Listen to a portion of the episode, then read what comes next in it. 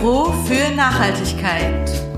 Ein Fragen- und Antworten-Service von und mit Selma Weber. Heute schon mit Folge Nummer 7.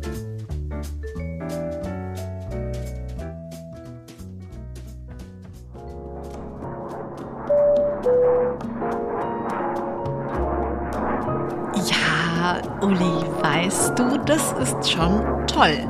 Ich habe einfach letzten Monat absolut kein Fleisch gegessen und bin nicht mit dem Auto gefahren. Deshalb kann ich mir den Urlaubsflug jetzt auch leisten. Mein CO2-Budget ist totally balanced. Wie bitte? Ja, ja, ja, ja. Äh, ein Prosecco bitte. Prösterchen. Moment mal.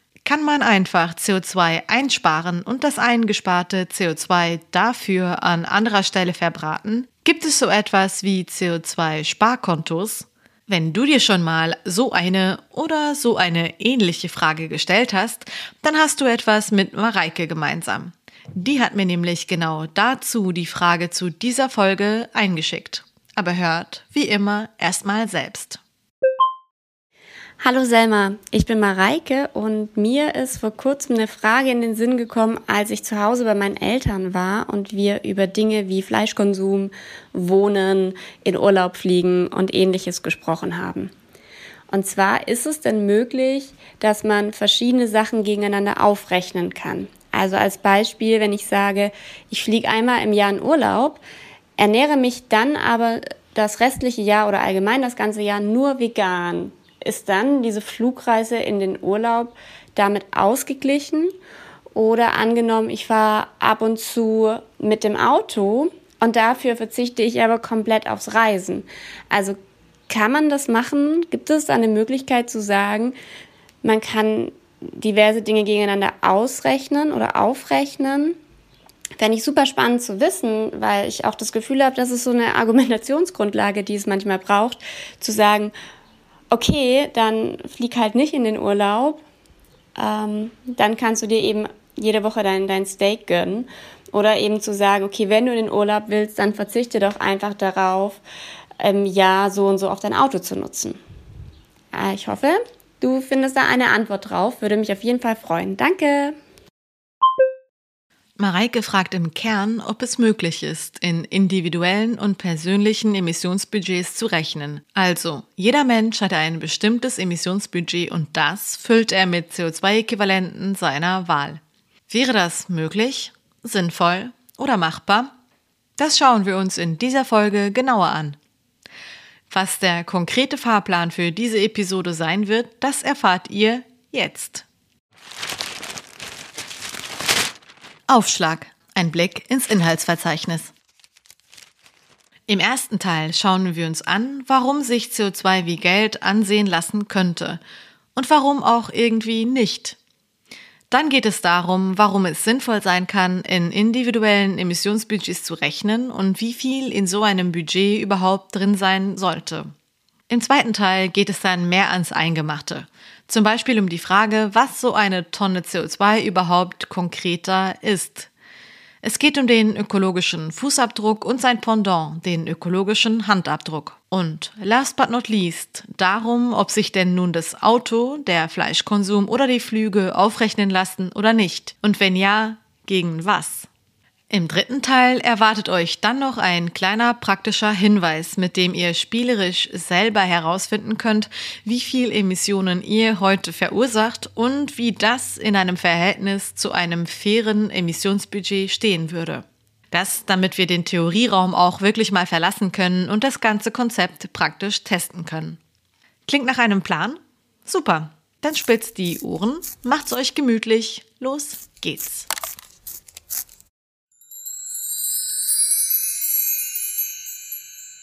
Teil 1 CO2, Geld und Budgets. Bei Budgets denken die meisten Menschen vermutlich eher an Geld als an CO2. Dabei ist es eigentlich sehr gut möglich, CO2 wie Geld anzusehen, zumindest auf eine gewisse Art. Und eigentlich wäre es sogar sehr wichtig, würden wir uns mit Emissionswerten so gut auskennen wie mit Geld. Was ich damit meine? Nun ja, also bei Geld ist es so, dass wir bei den meisten Dingen wissen, wie viel sie ungefähr kosten. Wir haben ein Verhältnis für monetäre Relationen. Es ist völlig klar, dass eine Banane weniger kostet als Kaviar, aber dass Kaviar günstiger ist als ein Auto. Das muss uns niemand mehr erklären und da kann uns auch eigentlich meistens niemand mehr etwas vormachen. Es wäre also praktisch, würden wir CO2-Werte so gut einordnen können wie Geld. Einfach weil das bedeuten würde, dass wir die Maßstäbe schon kennen.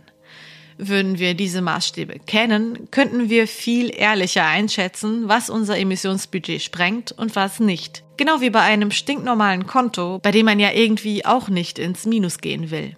CO2 wie Geld anzusehen, zumindest eben rein rechnerisch, wäre auch noch gut, weil es für uns alle normal ist, Geld zu sparen. Es ist eigentlich gar nicht möglich, dauerhaft bei einem Konto im Minus zu sein. Wir wissen nie, was kommen kann und wann wir das Geld bräuchten. Wir sparen Geld, um uns abzusichern. Das sollten wir beim CO2 aber auch tun. Es ist eigentlich super, super wichtig, unsere Emissionsbudgets nicht aufzubrauchen, weil wir uns damit Sicherheiten geben.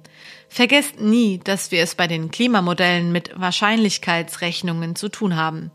Das heißt, dass bis zu einem gewissen Emissionsbudget die Wahrscheinlichkeit, dass wir die 1,5 Grad einhalten, lediglich höher ist. Das heißt nicht, dass es sicher so sein wird.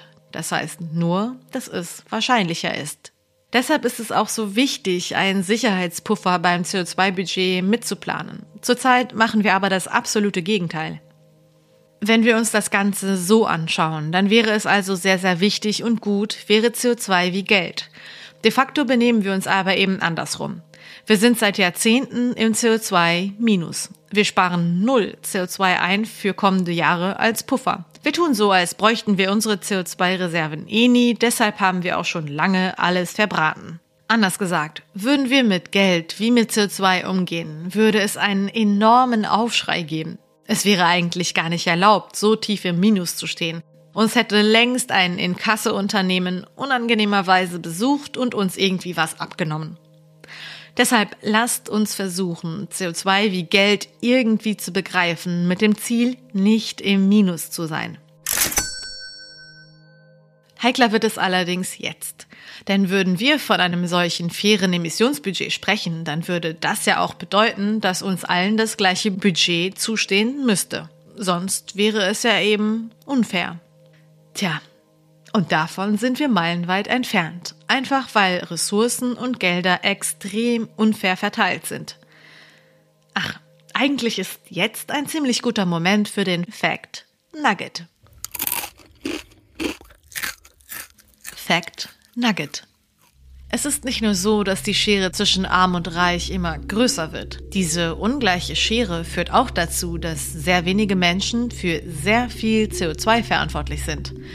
Wir erinnern uns, es gibt eine Korrelation zwischen steigenden Einkommen und steigenden Emissionen. Konkreter ist es so. Der Bericht Confronting Carbon Inequality hat ausgewertet, dass das reichste 1%, also ungefähr 63 Millionen Menschen, zwischen 1990 und 2015 mehr als doppelt so viele klimaschädliche Gase ausgestoßen hat wie die komplette ärmere Hälfte der Weltbevölkerung.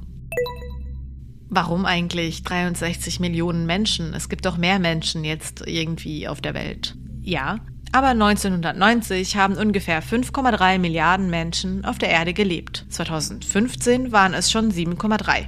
Es wurde der Mittelwert genommen und davon ein Prozent.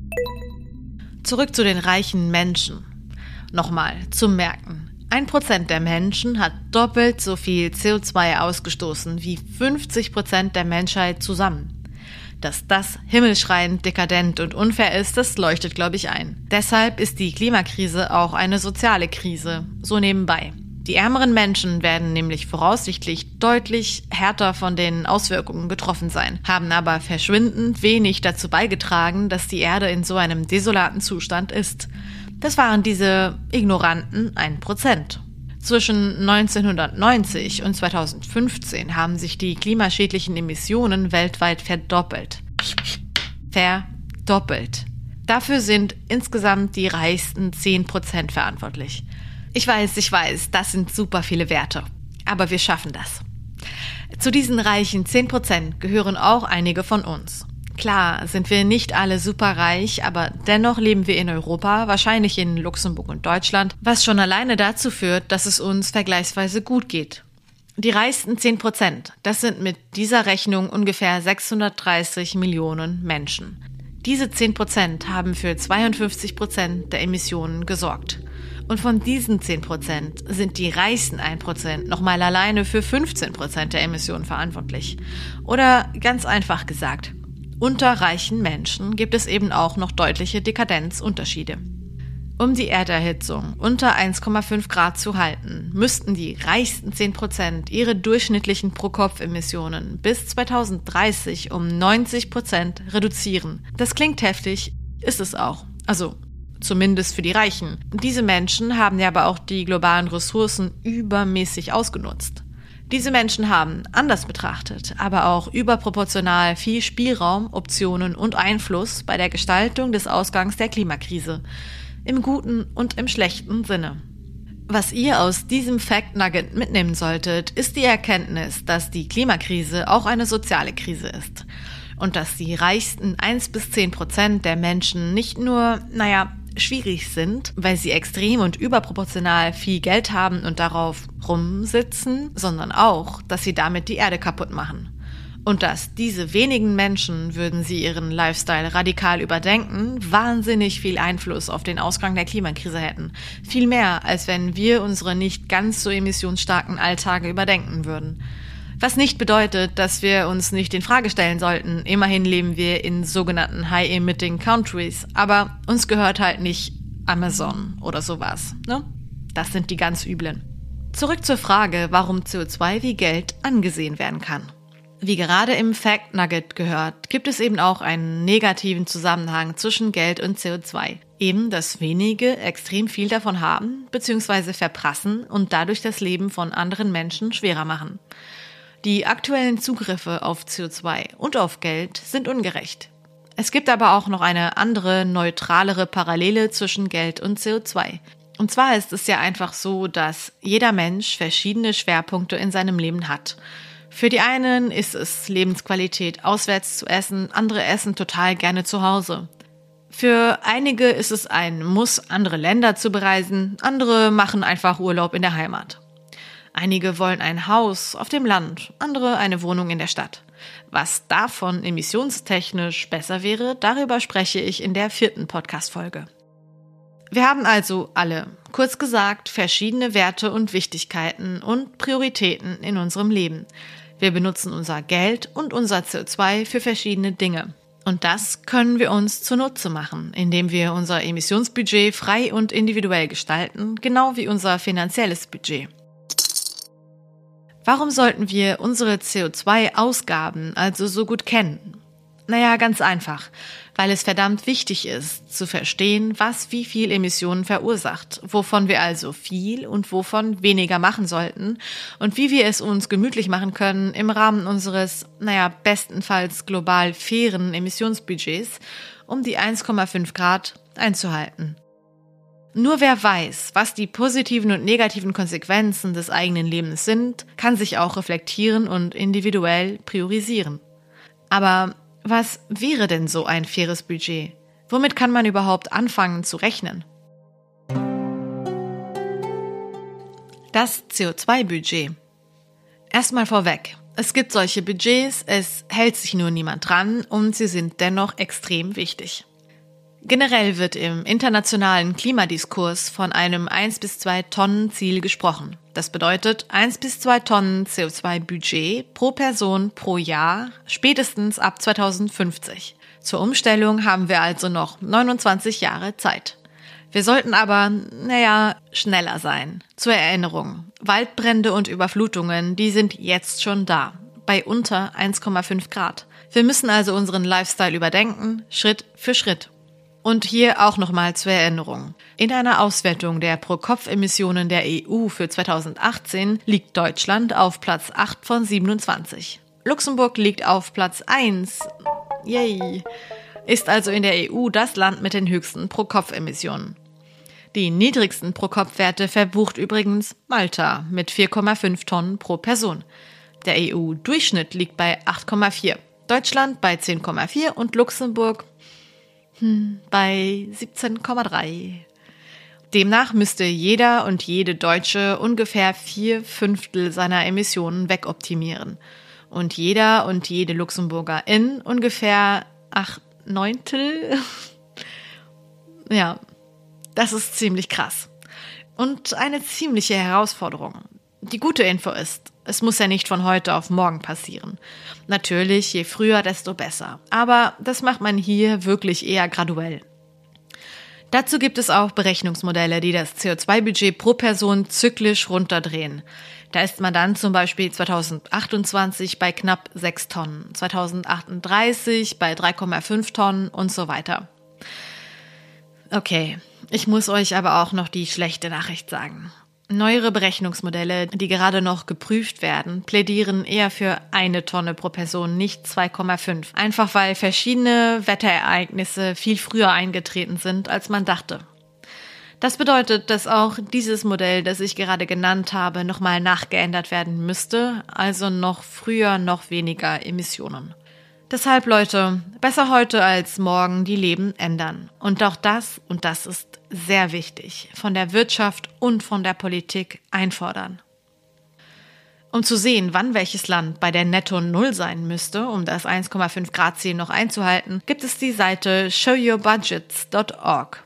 Netto Null, das bedeutet übrigens, vereinfacht ausgedrückt, dass ein Land nur so viele Emissionen produziert, wie es wieder auffangen kann, zum Beispiel durch Bäume und so. Zurück zu Show Your Budgets. Dieses datenjournalistische Projekt wurde von Klimareporter-Journalist Christian Mihatsch ins Leben gerufen. Als Reaktion darauf, dass es, ja, man glaubt es kaum, tatsächlich keine länderspezifischen Emissionsbudgets gab. Der Weltklimarat veröffentlicht nur globale Budgets, um die Erderwärmung mit einer gewissen Wahrscheinlichkeit bei 1,5 oder 1,8 Grad zu stoppen. Und das ist auch für einige Länder ganz klar von Vorteil, denn wenn es keine verbindlichen Budgets pro Land gibt, dann kann man die Länder auch nicht darauf festnageln. Ja, und da sieht es mal wieder finster aus für Luxemburg. Denn Luxemburg müsste eigentlich demnach 2021 klimaneutral sein. Ah, hm, ja, das ist dieses Jahr. Oh, dann mal ran, wa? Bis 2028 haben wir übrigens noch Zeit, wenn wir mit einer 66 Prozent Wahrscheinlichkeit die 1,8 Grad einhalten wollen. Die wollen wir aber eigentlich nicht einhalten, weil die sind schon ziemlich, ziemlich gefährlich. Deutschland liegt da noch etwas besser. Da sollte die Klimaneutralität für 1,5 Grad 2025 für 1,8 Grad 2038 sein. Die ganze Welt müsste übrigens eigentlich bis 2033 klimaneutral sein, um das 1,5 Grad Ziel mit einer höheren Wahrscheinlichkeit einzuhalten. Bedeutet das jetzt, dass es eh zu spät ist für Luxemburg? Nein, natürlich nicht. Die Berechnungen wurden nämlich so gemacht, dass jeder Mensch auf der ganzen Welt denselben Anteil am Klimabudget hat. Und wir haben ja jetzt schon gelernt, dass das gar nicht so ist. Das Budget des Landes entspricht zudem seinem Anteil an der Weltbevölkerung und ja, okay, Luxemburg hat da jetzt nicht den größten Anteil an der Weltbevölkerung, sagen wir mal so, ne? Luxemburg hat also wenig Budget. Und andere Länder der Welt verballern aber auch deutlich weniger CO2 als wir. Gott sei Dank leben nicht alle Menschen wie Gott in äh, Luxemburg, deshalb ist es auch nicht ganz so dramatisch. Aber wir müssen handeln und ich glaube, das haben wir jetzt alle verstanden. Für alle, die sich für die Website und für die Art, wie es berechnet wird, interessieren, zwei Links dazu gibt es in den Show Notes. So, und nach diesem allgemeinen Abriss geht's weiter mit Teil 2. Teil 2 über Tonnen, Füße und Hände. Wir sprechen hier die ganze Zeit über Budgets und Tonnen. Aber was ist eigentlich eine Tonne CO2? Zunächst einmal aktivieren wir unser Mathewissen aus der Grundschule. Ich entschuldige mich im Voraus bei allen, die ich jetzt ein bisschen ähm, retraumatisiere. Also eine Tonne CO2, das sind 1000 Kilo CO2 oder eine Million Gramm CO2. Um sich eine Tonne CO2 bildlich vorstellen zu können, stell dir vor, du hättest einen halben Liter Benzin. Den zündest du an. Das ist ungefähr ein Kilo CO2. Ein Tropfen Benzin in der Größe einer Kichererbse, das ist ungefähr ein Gramm. Eine Tonne, das ist auch ungefähr so viel wie 10.000 Bananen oder 1.000 importierte Flaschenbiere oder 1.000 neue Paperback-Bücher oder 1.000 Vollbäder oder 500 Liter Kuhmilch beziehungsweise 540 Grad Waschladungen oder 7,6 Kilo Rindfleisch oder eine einzige OP für ein künstliches Knie. Okay, die Zahlen sind natürlich Durchschnittswerte, aber sie zeigen schon mal, in was für Rahmen wir uns da eigentlich bewegen.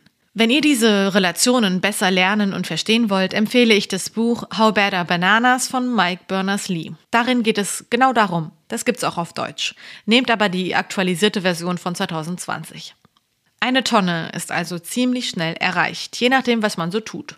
Vor allem in Anbetracht der Tatsache, dass es auch einfach Werte gibt, die sowieso von unserer Beispieltonne abgezogen werden müssen, weil wir ja nicht nur isoliert in unseren eigenen vier Wänden leben, sondern auch öffentliche Straßen, Bäder und Verwaltungen nutzen. Die werden natürlich auch noch aufgeteilt auf uns alle. Ihr merkt, diese eine Tonne ist ganz schön knapp bemessen. Wir müssen ziemlich kreativ werden, wenn wir sie gut nutzen wollen. Viele Dinge, die wir heute für normal halten, sind es nicht so ganz. Und deshalb ist es eben auch mega sinnvoll und wichtig zu evaluieren, wie man lebt, was einem wichtig ist und wo man herunterschrauben kann. Eben sich zu überlegen, was man in sein Budget drin haben möchte und was man einfach eigentlich nicht braucht. Ja, und um an den eigenen Emissionen zu schrauben, muss man sie logischerweise auch kennen. Da sind wir dann beim altbekannten Modell des ökologischen Fußabdrucks. Ich klammere die Debatte um die Herkunft des ökologischen Fußabdrucks an dieser Stelle erstmal aus, weil ich finde, dass es trotz aller berechtigter Kritik durchaus trotzdem ein praktisches Messinstrument ist. Nun ist es aber so, dass jedes Mal, wenn man so einen Fußabdruckrechner nutzt, der einem auch sagt, boah, du machst nicht genug. Das ist nicht besonders aufbauend, je nachdem. Vor allem, weil man zwar durchaus einen individuellen Spielraum hat, was das Herunterschrauben der Emissionen angeht, aber vieles muss eben auch einfach politisch reguliert werden. Man kann also nur ein Stück weit wirklich sein Budget beeinflussen. Dieses Stück ist wichtig, aber es geht nie zu 100 Prozent. So, und klar gibt es Menschen, die sind super ehrgeizig, aber hey, nicht alle. Und das ist auch okay so. Und wenn man realisiert, dass man krass zu viele CO2-Emissionen produziert, dann kann das einen durchaus erschlagen. Und weil der ökologische Fußabdruck so ermattend wirken kann und wir aber aufgrund des dramatischen Ernstes der Krise keine ermatteten Menschen brauchen können, sondern aktive und engagierte Personen, gibt es das tolle Konzept des ökologischen Handabdrucks. Ach so, den, den Handabdruck, den kanntest du noch nicht? Hm, na dann, Zeit für die Infobox.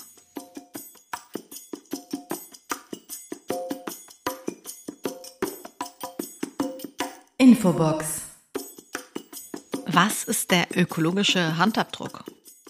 Der ökologische Handabdruck, kurz und knapp erklärt. Der ökologische Handabdruck ist quasi das Pendant zum ökologischen Fußabdruck. Kurz gesagt, durch den Handabdruck wird aufgezeigt, worauf wir stolz sein können. Ziel des Handabdrucks ist es, nicht aufzuzeigen, wie viele Emissionen man noch runtergehen soll, sondern wie viel man schon erreicht hat. Es geht also darum, ich zitiere da aus einem Klimafaktenartikel von Julia Schilly, Zitat, zu berechnen und versinnbildlichen, was jemand bereits erreicht hat. Der Handabdruck zeigt also, was man an ökologischen Fortschritten schon erreicht hat, statt was noch zu tun bliebe. Und das ultimative Ziel ist hier, im Gegensatz zum Fußabdruck, den eigenen Handabdruck immer weiter zu vergrößern. Und was noch besser und meiner Meinung nach auch einfach sehr schlau und sinnvoll ist, ist, in den Handabdruck werden nicht nur die eigenen Verhaltensänderungen, sondern auch die Wirkungen mit eingerechnet, die man bei anderen Menschen indirekt oder auch direkt erreicht hat. Zum Beispiel, indem man Gespräche geführt hat, seinen Vorbildcharakter im Sinne des Klimaschutzes genutzt hat, politische Maßnahmen ergreift und Menschen inspiriert. Also alles, was sonst noch irgendwie einen Klimastein ins Rollen gebracht hat. Sinnvoll ist es nicht nur, weil der Gedanke des Handabdrucks die Sichtweise stark verändert und weniger erdrückend wirken kann, sondern auch, weil es einen einlädt zu überlegen, wer man ist und was man eigentlich erreichen und oder machen kann. Sprich, vielleicht arbeitest du an einem Ort, wo du die Möglichkeit hast, das Thema Klimakrise einzubringen, weil du es dir erlauben kannst, ökologisch sinnvolle Vorschläge zu machen. Oder du bist Chefin eines Unternehmens und kannst auf einen Schlag sehr viel nachhaltig umgestalten. Oder du bist Lehrerin und gründest eine Klima-AG. Oder du bist Bürgermeisterin und kannst mal eben deine Gemeinde ökologisch upgraden. Überlege dir, was du machen kannst. Und wenn es nur ein Gespräch mit Freundinnen ist, was auch schon, wenn es gut gemacht ist, super, super viel wert ist. Das Konzept hinter dem Handabdruck wurde vom Center for Environment Education in Indien erfunden. Ich habe zum Handabdruck ein paar Infos und Co. in die Show Notes gepackt. Wer sich damit weiter auseinandersetzen möchte, findet da also ein paar Ansätze. Wenn wir von Emissionsbudgets sprechen, müssen wir also eigentlich auch von den ökologischen Handabdrücken sprechen. Diese Berechnung ist allerdings komplizierter, weil alle Handabdruck-Rechenmodelle noch ganz am Anfang stehen. Dennoch finde ich es einen sehr richtigen und wichtigen Ansatz, weil er breiter, diverser und weniger auf das Individuum bezogen ist, sondern auch die Auswirkungen mit einbezieht, die wie eine Kettenreaktion bei anderen Menschen mit entstehen können. Das heißt, dein Emissionsbudget, das besteht aus deinem Hand- und deinem Fußabdruck. Zurück zur eigentlichen Frage von Mareike. Ließe sich denn jetzt Fleisch essen, Autofahren oder Fliegen in dem Budget einplanen, aufrechnen und wenn ja, mit welchen Folgen für andere Bereiche? Fangen wir mal nicht bei den 1 bis 2 Tonnen an, weil die sind ja erst eigentlich 2050 zu erreichen, wobei ja, früher ist besser. Sagen wir mal, wir nehmen 5 Tonnen. 5 Tonnen sind schon mal ziemlich gut. Also 1,6 Kilometer in einem durchschnittlichen Mittelklassewagen. Da bist du, Mareike, schon bei 500 Gramm CO2. Du fährst mit diesem Auto also 3200 Kilometer und hast eine Tonne drin. Man ist relativ schnell 3200 Kilometer gefahren, vor allem wenn man sein Auto täglich für etwas größere Strecken braucht, also zum Beispiel aus der Vorstadt in die Stadt pendelt. Sagen wir mal, du fährst im Schnitt jährlich 3200 Kilometer mit diesem Auto. Dann entspricht das eben schon einem Fünftel deines Emissionsbudgets. Beim Fleisch nehmen wir mal das Steak. Da bist du, wie gesagt, mit 7,6 Kilogramm schon bei einer Tonne. Und ein Flug London-Hongkong hin und zurück, da bist du in der Business Class schon bei 3,5 Tonnen. Das sprengt den Rahmen natürlich extrem schnell. Und das ist dann auch nicht realistisch auszugleichen. Außer du lebst extrem asketisch den Rest der Zeit auf allerkleinstem Raum und du konsumierst kaum mehr und so weiter. Und dann haben wir die öffentlichen Emissionen noch nicht mit eingerechnet. Die drei Sachen, die du genannt hast, sind schon prinzipiell ziemlich CO2-intensiv. Dennoch, das Ausgleichen des Budgets klappt beim Fleisch und beim Auto trotzdem. Beim Flug ist es aber ehrlich gesagt wenig realistisch. Gut fürs Klima und eben die Bilanz sind die Klassiker. Und damit kannst du auch Flüge und Fleischessen und Autofahren ausgleichen. Und diese Klassiker sind Nehme die öffentlichen Verkehrsmittel, fahre mit dem Fahrrad, laufe zu Fuß, lebe auf etwas kleinerem Raum, konsumiere wenig, wenn möglich Secondhand oder ökologisch hergestellt, ernähre dich vegetarisch, besser vegan, saisonal und lokal. Und was natürlich gleich viel größere Auswirkungen hat, ist, fordere politische Lösungen ein. Das heißt, Mareike, die Antwort ist, ein Flug kannst du nicht wirklich aufrechnen, weil das sprengt dein Budget so oder so. Fleischessen und Autofahren, das geht schon, aber eigentlich sind das auch schon die Sachen, die ziemlich viel CO2 emittieren. So, und das ist jetzt eigentlich eine ziemlich gute Überleitung zum letzten Teil. Da geht es nämlich um ein spannendes Tool, mit dem sich im Alltag auf ziemlich präzise Weise errechnen lässt, wie viel vom Emissionsbudget man so aufgebraucht hat. Aber nicht nur das. Teil 3. Spielerisch mit deinem Emissionsbudget umgehen. Yay, nach der ganzen harten Materie ein bisschen leichtere Kost. Falls du die App Ein guter Tag hat 100 Punkte noch nicht kennst und du gleichzeitig auf eine vergleichbar einfache Art ein sehr gutes Verständnis für deine täglichen Emissionen entwickeln möchtest, dann empfehle ich sie dir. Im Grunde ist es wirklich extrem einfach. Du gibst ein, was du täglich machst. Und das geht sehr intuitiv. Die App berechnet dir dann, wie viel CO2 das ausgemacht hat. Gerechnet wird damit einem CO2-Budget von 6,8 Kilo pro Tag. Das sind auf ein Jahr hochgerechnet 2,4 Tonnen CO2. Also das, was wir irgendwann auf jeden Fall erreicht haben müssen. 6,8 Kilo CO2, das sind dann 100 Punkte. Die 100 Punkte sind ein sehr gutes Training, um zu verstehen, mit dem Budget umzugehen, was wir irgendwann in der nahen Zukunft haben werden, ohne dass es heute schon verbindlich ist. Das heißt, es wird dir halt immer angezeigt, wie du im Vergleich zu diesen 100 Punkten stehst und ab wann du sie schon eigentlich überschritten hast. Das Projekt gibt es schon seit zehn Jahren und jetzt wird es geupdatet. Mit der neuen App kann man nicht nur Punkte für sich sparen und damit letzten Endes privat etwas über den eigenen Lebensstil lernen, sondern man kann jetzt Punkte sparen und wenn man genug Punkte gespart hat, dann kann man politische Klimadeals vorschlagen.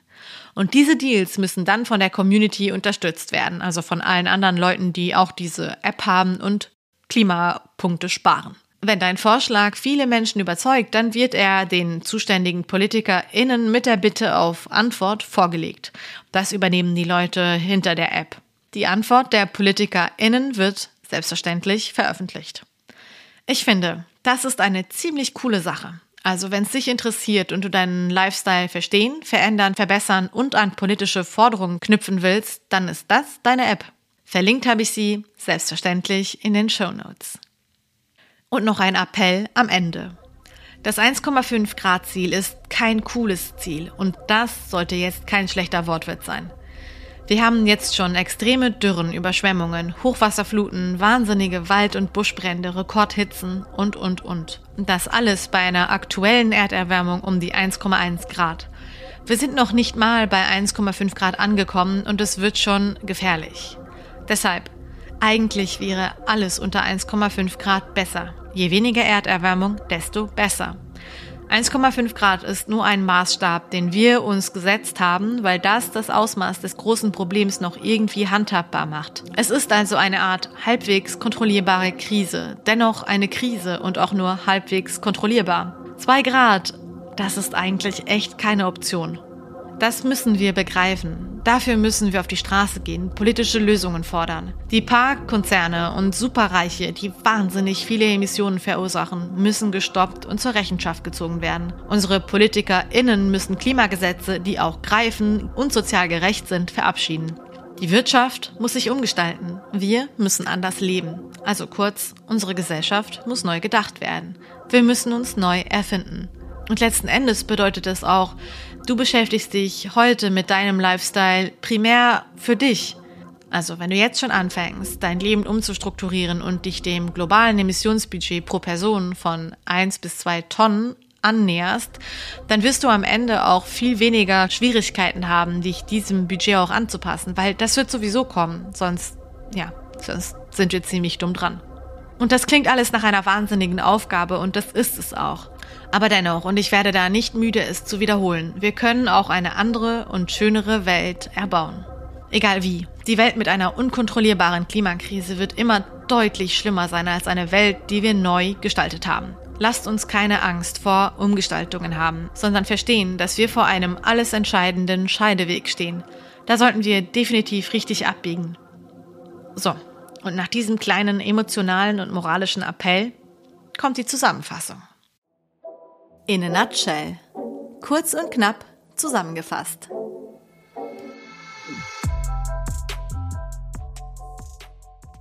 Im ersten Teil habe ich über die Vergleichbarkeit von CO2 und Geld gesprochen.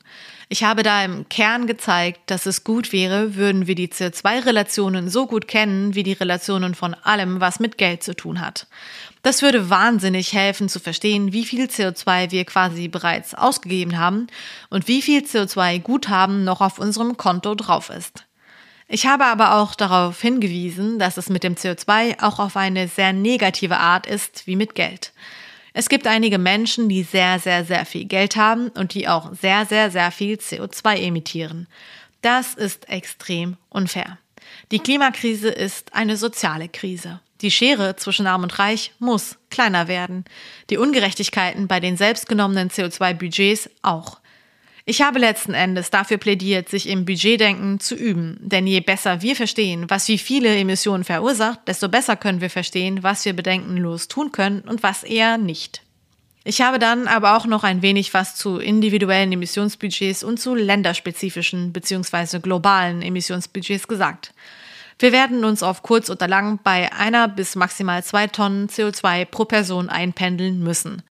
Im zweiten Teil habe ich erst einmal aufgezeigt, was eine Tonne CO2 überhaupt so ist, damit wir wissen, worüber wir sprechen. Ich habe über den ökologischen Fußabdruck gesprochen, der den meisten Menschen ein Begriff ist. Dann habe ich aber auch über das Konzept des ökologischen Handabdrucks gesprochen. Der ökologische Handabdruck ist deshalb ein sinnvolles Konzept, weil es darum geht, den Handabdruck zu vergrößern. Das, indem man sich selber als eine Art Multiplikator sieht. Der Handabdruck zählt, was man alles schon eingespart hat und wie viele Menschen man zum Umdenken angeregt hat. Der Fußabdruck ist eben auf eine gewisse Art frustrierend, weil je nachdem, wo man anfängt, er einem sagt, dass man eigentlich einfach nur alles umstellen muss. Der Handabdruck ermutigt, sich einzubringen und sein Leben anders zu denken. Das ist eine total andere Sicht auf das gleiche Problem. Hand- und Fußabdruck sollten beide beachtet werden, aber genauso wichtig wie das Nachdenken, was man alles emissionsmäßig sein lassen kann, ist es auch wichtig, sich zu überlegen, wen man alles so inspirieren kann. Deshalb bei deinem Emissionsbudget, da geht es um die Hände und um die Füße. Dann bin ich noch auf Mareikes Frage eingegangen. Da habe ich gezeigt, dass sich Fleisch- und Autofahren in einem, sagen wir mal, 5-Tonnen-Budget, das ist erstmal realistischer, sehr wohl noch irgendwie wiederfinden kann. Wobei ich persönlich vom Fleischverzehr abrate, das aber nicht nur aus ökologischen, sondern auch aus tierethischen und Umweltschutzgründen. Flugreisen sind allerdings einfach wahnsinnig CO2-intensiv. Die kann man nicht einfach machen und dann quasi woanders sparen. Das ist tatsächlich wenig realistisch. Da ist die Devise eher alle paar Jahre mal ein Flug. Ansonsten eher Urlaub mit dem Auto oder Bus oder Zug. Im dritten Teil habe ich die App Ein guter Tag hat 100 Punkte vorgestellt. Das Tolle an der App ist, dass sie dich im Alltag begleitet und sie dir ein ziemlich gutes Bild von deinem Lifestyle malt. Da kommt bald ein Update raus, mit dem du PolitikerInnen Vorschläge, die sie im Sinne der Klimakrise umsetzen könnten, zuschicken kannst.